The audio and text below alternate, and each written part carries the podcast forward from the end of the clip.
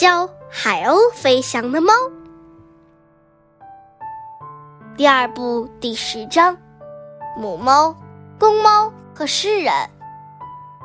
索尔巴斯在屋顶上窜来窜去，来到诗人家的阳台，看到布布丽娜斜倚在花盆中间，他吁了口气，然后说：“布布丽娜，你不要害怕，是我在上面。你想干什么？你又是谁？”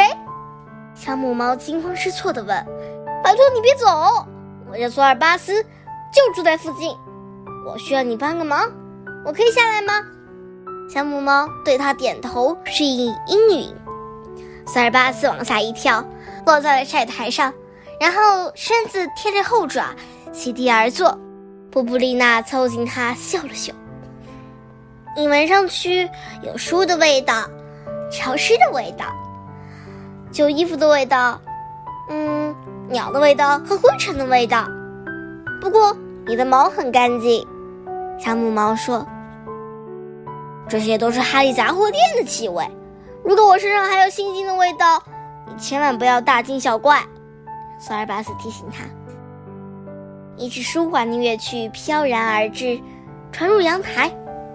多优美的音乐呀！索尔巴斯说：“是维瓦尔第的四季。”你想让我帮什么忙呢？布布丽娜很想知道。让我进屋，把我引荐给你的主人。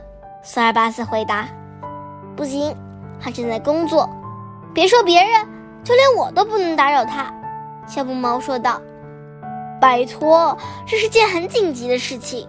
我代表港口所有的猫，恳请你答应我。”索尔巴斯央求对方：“你为什么要见他？”布布丽娜颇不信任地刨根问底：“我必须和他谈谈。”索尔巴斯回答得很果断。那可要犯了猫大忌！布布丽娜汗毛直竖，冲着他大嚷：“快从这儿滚开！”不，如果你不让我进去，那我就叫他出来。来段摇滚，你喜不喜欢，亲爱的小姐？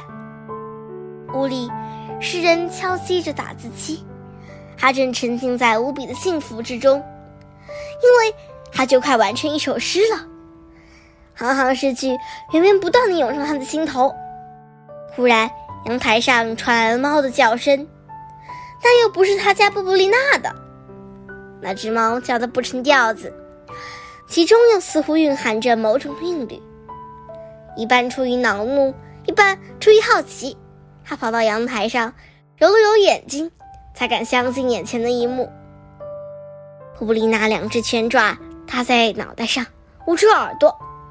一只又大又黑又肥的猫，屁股着地，直挺挺地蹲坐在他面前，背倚着一只花盆，一只前爪拖着尾巴，好像那是一把低音提琴；另一只爪子做拨弦状，一边低声吟唱。他从惊诧中恢复过来，忍俊不禁，失声大笑。趁他紧捂肚子笑得前仰后合之际。索尔巴斯溜进了屋内。当那个笑得半死的人转过身时，他发现又大又黑又肥的猫已经在一张扶手椅上坐好了。多美的音乐会呀！你确实独具魅力。不过布丽娜不见得喜欢你弹奏的曲子。多么动听音乐会呀！诗人说：“我知道自己唱的糟糕透顶，毕竟人无完人嘛。”索尔巴斯操着人类的语言回答他。那人张大嘴巴，拍了拍自己的脸，背靠在了墙上。你，你，你会说话？他大声叫了起来。你也会说话呀？我倒没有大惊小怪。拜托，请你冷静点。索尔巴斯好言相劝。一，一只猫会说话。那人说着，一屁股跌进了沙发。我不是在说话，而是在喵喵叫，只不过用你的语言喵喵叫罢了。我还会用好多种语言喵喵叫呢。”索尔巴斯说道。那人把手举到脑袋上，然后捂住眼睛，不停的喃喃自语：“哦，我一定是累坏了，累坏了。”当他挪开双手，又大又黑又肥的猫依旧岿然不动地待在椅子上。这是幻觉，你其实只是个幻象而已，对不对？那人问他。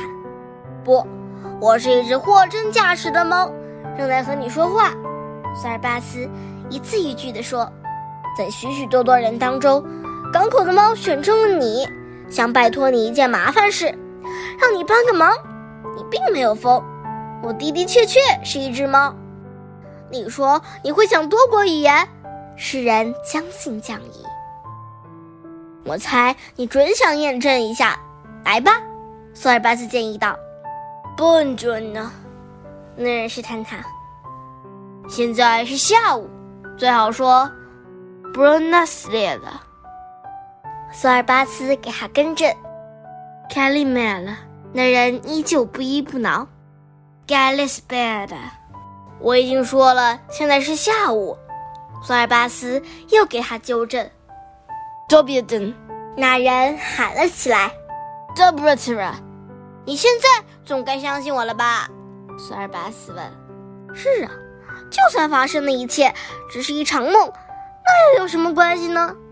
我喜欢，并且乐意将这个梦继续做下去。那人回答。那么我就开门见山好了。塞尔巴斯说。诗人欣然应允，但他同时要求猫儿也得遵循人类聊天的惯例。他给索尔巴斯端来一碗牛奶，他本人则舒服地躺在沙发上，手中握了一杯白兰地。讲吧，小猫。男人说。于是索尔巴斯向他讲述了有关海鸥与海鸥蛋的来龙去脉，讲到了幸运儿和他们这些猫试图教会它飞翔所做的种种徒劳的努力。你能帮帮我们吗？索尔巴斯讲罢，这样问对方。我想可以，就今天晚上吧。那人回答。今晚，你有把握吗？索尔巴斯问他。你看看窗外，小猫，看看天空，你看到了什么？诗人问。云，乌云，暴风雨眼看就要来了，太阳子说下就下。索尔巴斯说。就是这个原因，男人说。我不明白，对不起，可我真的不明白。索尔巴斯说。于是诗人走到写字台边，拿起一本书开始查阅起来。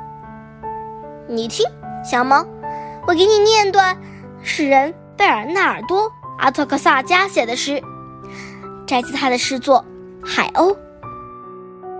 可是他那稚嫩的心灵，那颗属于表演平衡技巧者的心灵，从来不曾如此渴望这场倾盆而下的大雨，一场总是乘风而来，却又留下万丈阳光的大雨。啊我懂了，我就知道你能帮我们。喵！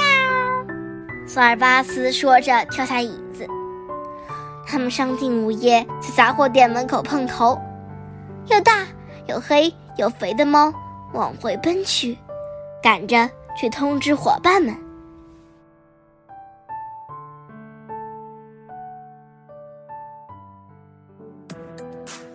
今天就讲到这里啦。希望大家继续聆听家宝讲故事哦。